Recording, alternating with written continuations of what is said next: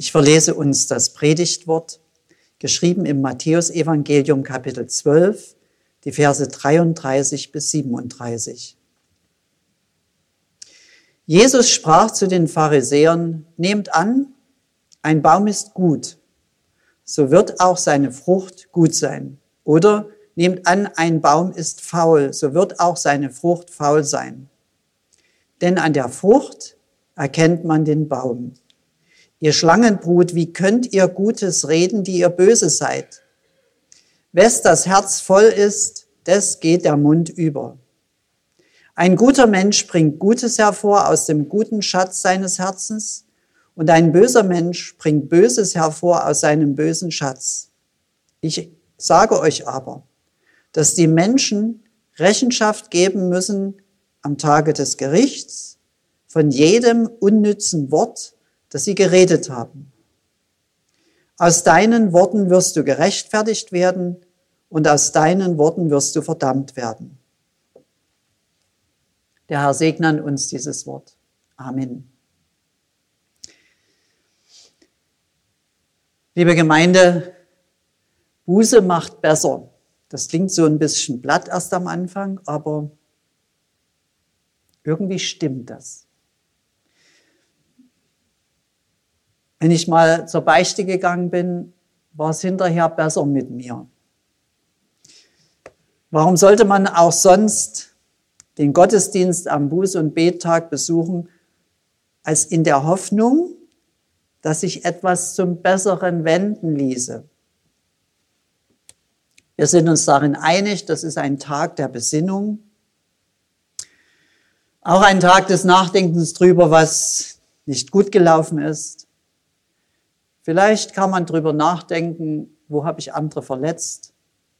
Oder ein anderer, wo bin ich meiner Verantwortung nicht gerecht geworden, in Beruf oder Familie? Vielleicht schaut der eine oder andere auch weiter und sagt, wo geht etwas richtig schief in unserem Gemeinwesen und wir tun nichts dagegen? Es hat eine Bedeutung. Es ist bedeutsam, sich den Fehlern oder Versäumnissen zu stellen, sie bewusst wahrzunehmen, denn dann kann man sie erst anfangen zu verändern. Der erste Schritt, das glauben wir als Christen, als Menschen, die zu Jesus gehören, der erste Schritt ist, dass wir vor Gott zu dem stehen, was da irgendwie liegt, was wir Versäumnis oder Schuld oder wie wir es auch nennen was jedenfalls von Gottes Seite her irgendwie weg muss. Und da teilen wir auch miteinander die Erfahrung, das ist ja, passiert ja nicht heute zum ersten Mal, dass man dies seinem Herrn alles im Gebet anvertrauen kann. Und das tun wir auch.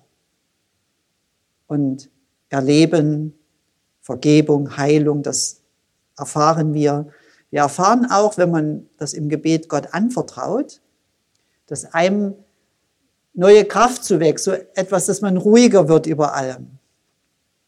Und jetzt mit diesen Gedanken so zum Buß- und Bettag und dass man ja etwas anders machen möchte, kommt jetzt das Wort Jesu dazu. Das tritt in diese Mitte und er sagt, ich sage euch aber, dass die Menschen Rechenschaft geben müssen am Tage des Gerichts von jedem nichtsnutzigen Wort, das sie geredet haben.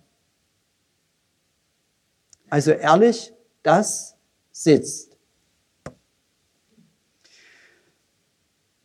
Also zuerst, glaube ich, heißt das erstmal für alle Prediger und Redner und auch Pfarrer tief durchatmen.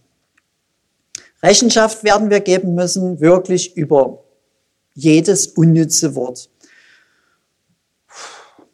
Naja, der erste Gedanke ist jetzt so, da muss man ja sehr vorsichtig sein, behutsam, umsichtig, noch bevor die Worte den Mund verlassen. Äh, Jesus benutzt hier ein widersprüchliches Bild. Also ein Apfelbaum, der kann ja nicht gute und faule Früchte bringen. Der bringt Äpfel und wenn sie von Maden befallen werden, kann der Baum nichts dafür. Aber er sagt, ein guter Baum bringt gute Frucht und ein, und weil das Bild so nicht ganz stimmig ist, weiß man auch sofort, dass es nicht um Bäume geht, sondern um Menschen. Das, das ist erstmal ganz klar. Und es ist auch ganz offensichtlich, wenn er von Früchten und Bäumen spricht, dass die Früchte, die an dem Baum hängen, das sind die Worte, die Reden der Menschen. Äh, und der Baum sind wir. So ist es ganz offensichtlich. Und da meint Jesus, das ist jetzt auch nicht völlig klar, Worte können gut sein oder böse, heilsam oder zerstörerisch. Worte sind eben nicht Schall und Rauch. Wir sagen manchmal so, Worte sind Wege oder Waffen. Und mit Worten kann man Menschen helfen oder sie niederdrücken. Man kann das Zusammenleben im Kleinen wie im Großen durch Worte hell machen oder vergiften. Das, das, das, das sind wir uns alle einig. Und dann ist es mit den Worten auch so, einmal gesprochen kann man sie nicht zurückholen. Die, die sind draußen. Ich habe äh, was ganz Interessantes. Ich bin jetzt, ich lese nicht so oft Johann Wolfgang Goethe, aber in, im Zusammenhang mit dem Predigtthema habe ich was ganz Interessantes gefunden.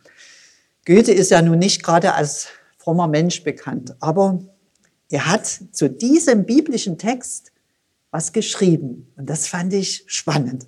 Da schreibt er, am jüngsten Tag, wenn die Posaunen schallen und alles aus ist mit dem Erdenleben, sind wir verpflichtet, Rechenschaft zu geben von jedem Wort, das unnütz uns entfallen.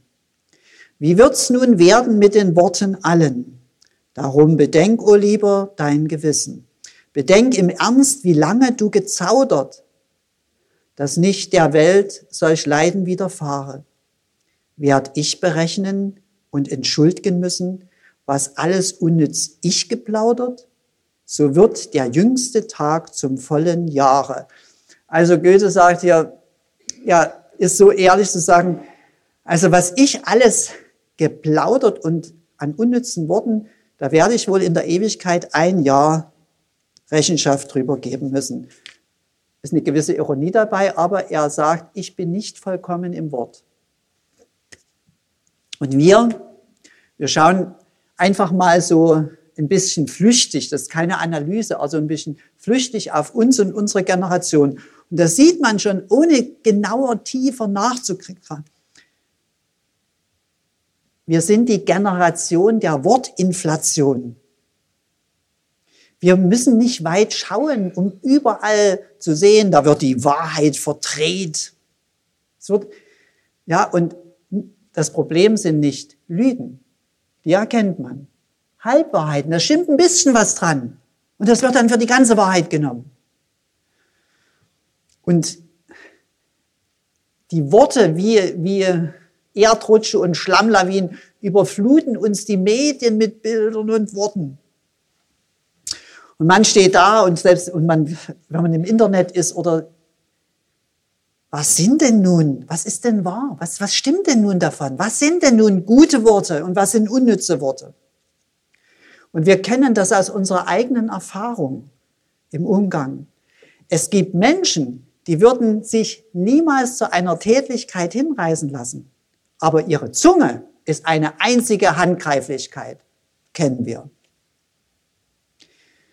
Und wie belastend das sein kann, Umgang mit Menschen zu haben, dass die so Wichtigtour sind. Wichtigtour, die schneller reden, als sie denken. Das ist. Und dann dieses ungute Gefühl, was man hat, wenn man mit Menschen zusammen, wir sagen manchmal, das sind Plaudertaschen, die über jeden reden, der nicht da ist. Aber wenn der andere da ist, dann sagen sie nichts. Da merken wir schon, nee, da will ich nicht dazugehören. Nicht das. Und wir gehören zur evangelisch-lutherischen Kirche. Und unsere evangelisch-lutherische Kirche nennt sich selber Kirche des Wortes. Aber woran wir leiden, Das Leiden an unserer eigenen Kirche ist, dass die Kirche des Wortes die Kirche vieler Wörter geworden ist. Und so kann man weitergehen. Da gibt's das und das und das. Und am Ende dieser ganzen Fragen, wenn man fragt Jesus letztlich mich, uns. Er fragt nach unseren Worten. Wie als würde er eine Waage in der Hand halten. Hat mein Reden Gewicht oder ist es nur Geschwätz? Wie bekommt man das raus? Hat mein Reden ein Gegenüber? Um die Wahrheit zu finden, brauchen wir ein Gegenüber. Meine Worte brauchen ein Gegenüber. Mein Reden braucht das Schweigen. Wer mit Worten umgeht, Worten nachlauscht, Worten folgt, sich Worten unterwirft und auch durch Worte freigesprochen wird, der spürt und erfährt ihre unsichtbare Kraft. Worte treffen, treffen zu, treffen ein, treffen vorbei, treffen tödlich.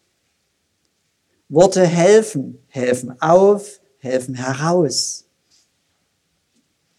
Mein, meine Verantwortung als Pfarrer, mein Tun, ist ja auf Worte gegründet. Ich arbeite mit dem Wort. Und Menschen, ihr oder Gemeinde oder auch die nicht dazugehören, erwarten zu Recht von mir das gute, heilsame Wort. Da stehe ich so ein bisschen da erstmal und muss anhalten innerlich so. Sie erwarten zu Recht von mir das gute, heilsame Wort. Und das, und da muss ich dran denken, mein Beruf folgt ja einen Ruf und meine Worte folgen einem Wort. Und mitten in diesen Gedanken, die jetzt meine eigene Verantwortung als Pfarrer und Prediger betreffen, höre ich so diese Stimme Jesu, Finde, finde heraus aus den vielen Worten dieses Wort, von dem es ja heißt, durch dieses Wort wirst du gerechtfertigt. Da sagt er, durch diese Worte wirst du verdammt. Was sind denn das für Worte? Und durch diese Worte wirst du gerechtfertigt. Und was ist das denn für ein Wort oder welche Worte? Und da schickt mich Jesus selber und ich denke auch euch auf die Suche. Was ist denn das? Was sind denn das für Worte? Er sagt, aus deinen Worten wirst du gerechtfertigt. Ja, was sind denn das für Worte? Ich möchte gerne gerechtfertigt werden. Natürlich vor Gott gerecht dastehen. Und dann sagt er auch, und aus deinen Worten wirst du verdammt werden. Was sind denn das für Worte? Das möchte ich nicht. Hier geht es um die Urteilskraft. Was sind die rechtfertigenden Worte und was sind die Worte, die mich in die Finsternis ziehen? Was sind die Worte, die mich vor Gottes Gericht freisprechen und entlasten? Und was sind die Worte, Jesus benutzt hier dieses schwere Wort, im Griechischen heißt das krinein, richten, verdammen. Was sind denn diese Worte, die mich vor Gottes Gericht dann verdammen werden? Die mich, die als Zeugen gegen mich aussagen. Ist es dieses, mein Siehe da, schau doch mal an, hast du schon gehört, das gibt's doch gar nicht. Ich muss drüber nachdenken, ob ich mich erdreistet habe, als Sünder vor Gott über andere Sünder zu richten und zu reden, also die Stelle des Richters einzunehmen. Also was ist das richtende oder verdammende Wort? Weil Jesus hier vom Gericht, von Gottes Gericht spricht, denke ich an das Gericht Gottes. Und zwar das Gericht Gottes über Jesus am Kreuz. Das war ja das Gericht. Und da sehe ich vor mir Jesus am Kreuz und was in den Evangelien berichtet wird. Da standen doch die vielen Zuschauer und gafften, diskutierten und lästerten sogar. Wie wird es mit diesen Menschen ausgehen im Gericht? Ich denke, es sieht für sie nicht gut aus. Wir kennen Gottes Urteil über sie nicht, aber wir können nur sagen, Ich hätte dort nicht dabei stehen wollen. Gnade Ihnen Gott. Von einem aber, von einem einzigen in dieser Stunde Jesu am Kreuz, von einem wissen wir ganz genau, dass er in dieser Gerichtsstunde das erlösende Wort gesprochen hat und Erlösung bekommen hat. Da wird von einem erzählt, der nicht mitlästert, sondern sagt, Herr, wenn du in dein Reich kommst, gedenke meiner. Das war das, diese Bitte war sein lösendes Wort. Und da sagt Jesus, aus diesen Worten heraus, sagt Jesus ihm, noch heute wirst du mit mir das Himmelreich betreten. Buße ist dann so etwas wie Suche, dass wir uns aufmachen, nach diesem befreienden Wort zu suchen. Das Wort, das Leben, Lebensraum und Freiheit schafft. Das Wort, das der Freude Raum gibt, dem Lachen, dem Singen, der Menschlichkeit. Das sind die rettenden Worte. Worte, die Glauben bringen. Und da blicken wir als Gemeinde auf dieser Suche auf das Kreuz. Und im Kreuz, nirgendwo anders, nur im Kreuz, blicken wir auf das Geheimnis des Wortes Gottes. Dort wird das geöffnet. Denn Gott hat uns nicht seine Wörter gegeben, sondern sein Wort. Jesus ist das Wort Gottes. Jesus ist das befreiende, rettende Wort. Und mein Blick auf das Wort Gottes entlarvt meine Worte. Und wer auf Jesus schaut, der muss auch erschrecken. Der muss erschrecken, wenn er das liebende, demütigende, gnädige Wort Gottes sieht. Der muss über seine eigenen Worte erschrecken, was er alles schon geredet hat. Der Prophet Jesaja, wirklich äh, ein heiliger Mann, in diesem Moment, wo er das sieht, die Gnade Gottes, da ruft er, weh mir, ich vergehe. Ich bin unreiner Lippen und wohne unter einem Volk mit unreinen Lippen, ich vergehe. Und da bekommt er, weil er so redet, den Freispruch. Ich meine damit, vom Kreuz her, von Jesus, von seinem Kreuz, seiner Hingabe, da fällt Gottes Maßstab, sein Licht auf mein Reden, meine Zunge, meine Lippen. Ich schaue auf die Worte Jesu am Kreuz, der in seiner Todesstunde noch gerufen hat, Vater, vergib ihnen, sie wissen nicht, was sie tun. Und wer sagt, ich glaube an Jesus und er ist noch nie in seinem Leben über die Unreinheit seiner Worte erschrocken, der stand bisher immer nur mit dem Rücken zum Kreuz. Wenn ich auf das Kreuz schaue, dann erkenne ich, das ist, das ist nicht anders. Da fällt das Licht der Reinheit Jesu auf mich. Wer auf das Kreuz schaut, erkennt, mein Reden, meine Worte, die müssen geheiligt werden, die brauchen Gottes Hilfe. Im Jakobusbrief steht, der Mensch ist vollkommen, der seine Zunge im Zaum hat. Der ist vollkommen vor Gott. Und ich brauche die Kraft Gottes, die Heiligung meiner Zunge und meiner Worte, denn es geht nicht darum, dass meine Worte vor Menschen taugen, sondern vor Gott. Vor Gott müssen meine Worte taugen. Und deshalb braucht mein Reden auch mein Schweigen. Dass ich schweigend vor dem Kreuz Jesu stehe und meine Worte unter das Wort Gottes lege, es messen lasse und heiligen lasse. Und wenn das geschieht, sagt, heilige meine Zunge, heilige meine Worte, lenke mein, mein Herz und behüte mich vor oberflächlichen und, und dummen Reden sondern hilf, dass meine Worte deinen Willen verkündigen. Wenn das geschieht, dann bin ich davon überzeugt und glaube, dass Gott uns das schenkt. Eine solche Bitte erhört Gott gern. Gott will durch unser Reden reden. Und wir dürfen zu Menschen reifen. Das darauf will Jesus hin. Wir dürfen zu Menschen reifen, von denen es heißt, im Propheten Jesaja. Solche Menschen sollen wir sein. Der Geist Gottes des Herrn ist auf mir, auf meiner Zunge, weil der Herr mich gesalbt hat. Er hat mich gesandt, und jetzt kommen die guten Worte. Er hat mich gesandt, den Elenden gute Botschaft zu bringen, die zerbrochenen Herzen zu verbinden, den Gefangenen Freiheit zu verkündigen, den Gebundenen, dass sie frei und ledig sein sollen, zu verkündigen den Menschen ein gnädiges Ja des Herrn. Dazu gab uns Gott die Zunge, zu reden als Menschen Gottes. Amen. Und der Friede Gottes, der höher ist als unser Denken, bewahre unsere Herzen und Sinne in Christus Jesus. Amen.